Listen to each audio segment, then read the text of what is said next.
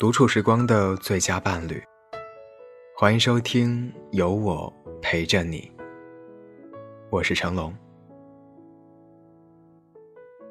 微博搜索 S K Y 成龙，微信搜索治愈时光 FM，关注到我。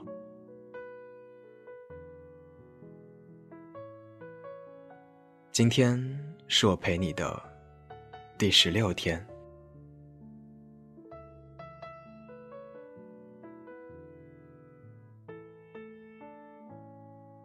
琪琪和我初中就认识，越接触越发现彼此有太多相似点了。先是同姓，我们那个姓并不多见，所以找到本家的概率像中奖一样。再是看剧口味空前一致。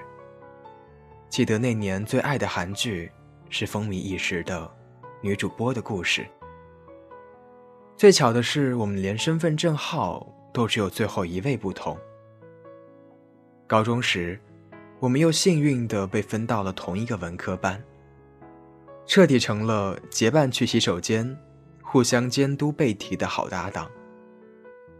可是高考后天各一方，他在北京。我去了广东，隔了大半个中国。也许是大学生活太过新奇多彩，不知不觉，我们居然很长时间没有联系。在联系的时候，已经是我寒假报名要去北京上 GRE 强化班。想想高中时候，虽然有不少同学考到了北京，可关系最亲密的只有琪琪。我便给他打了个电话。吃惊的是，刚说出我打算去北京，他的声音就提高了八度。机票买好了吗？几号的？什么时候到？他急切的问。哦，二十三号。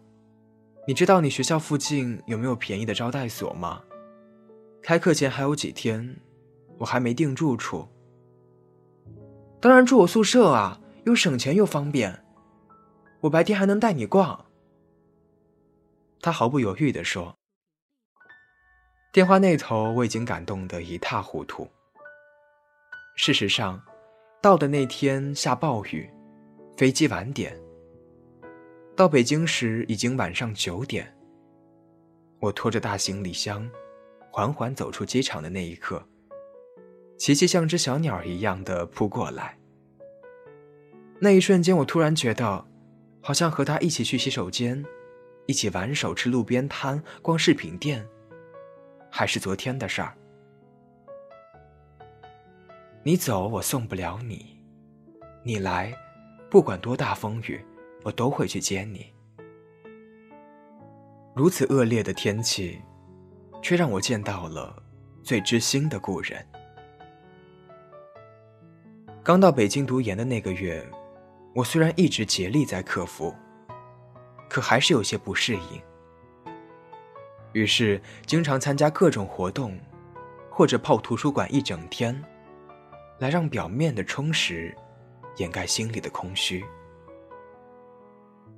开学三个月后就是新年，这个传统美国家庭团聚的日子，自己却没着落。我在人人网发了一条状态。每逢佳节倍思亲。发出没多久，突然收到了小坤的站内信。他说看到了我的定位，得知我在美国。他一年前已经来这里读书，不过他在芝加哥，我在纽约。小坤，这个名字我已经很多年没有听到了。确切说，他不是我的同学。只是小时候和爷爷一起学过字，我们从楷书学到行书。那时的我们才小学。我告诉他我新年没打算，他立刻说：“我去找你玩啊，正好没去过纽约。”就这样，他和他的室友一起来找我。新年的纽约飘着雪花，风也大。大多数店铺都已关门，我们却开心的吃着、买着路边的热狗，边吃边聊，走过曼哈顿好几十条街。你们可真有勇气，也不嫌远。我笑着说：“好多年没见了，国内没碰到，在这里有了机会，咋能不见？”小坤一脸坚持，一如他小时候和我同桌写字时的踏实。我们三个人又聊了很久，从小时候的开心事，到这些年的际遇。这才发现，虽然如此完整的缺席了彼此的青春，却依然能笑谈人世，举杯言欢，诗酒趁年华。我明白，异国他乡，小坤能来见我，是为了儿时的美好记忆，那些每周一次雷打不动的练字回忆。我还记得。他一开始有多不服气，我的作业拿到的红圈比他多，有时课间休息都在比较。终于心甘情愿的认输，然后加倍努力的练习。记得奇葩说有一期的辩题是：交朋友该不该门当户对？毕竟每个人的时间与精力都很宝贵。门当户对意味着背景相似，三观相同，志趣相投。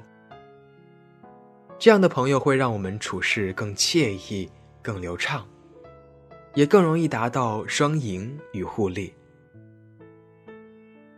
对此，我只想说：高山流水固然可贵，但并不是人生交友的全部意义，因为有很多人。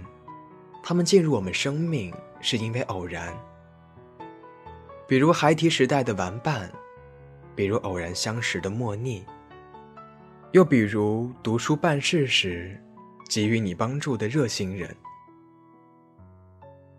他们也许只能陪你一程，也许不能成为你真正的知己，却是你珍贵的故人。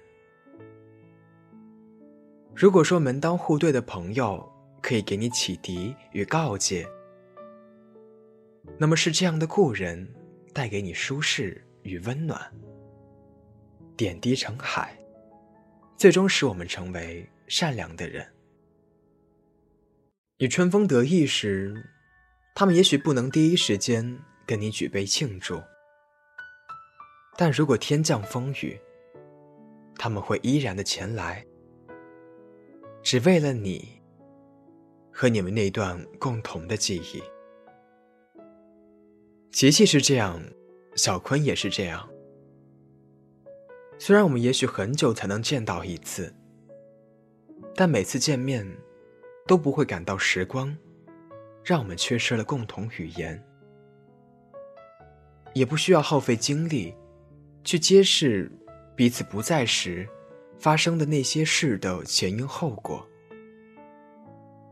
就好像，昨天才刚刚在一起喝茶聊天过，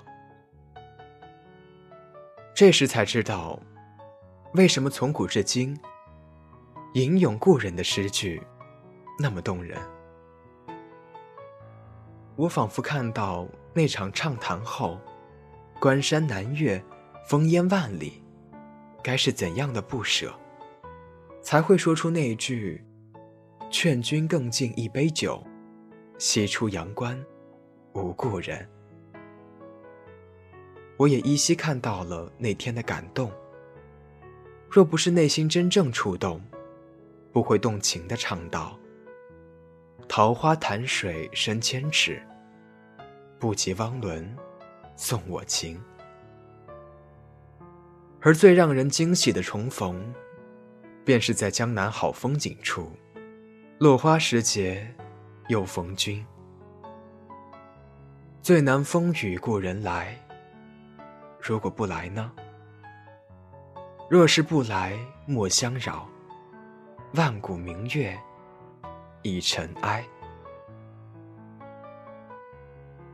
文章作者：子健，文章标题：你来，不管多大风雨，我都会去接你。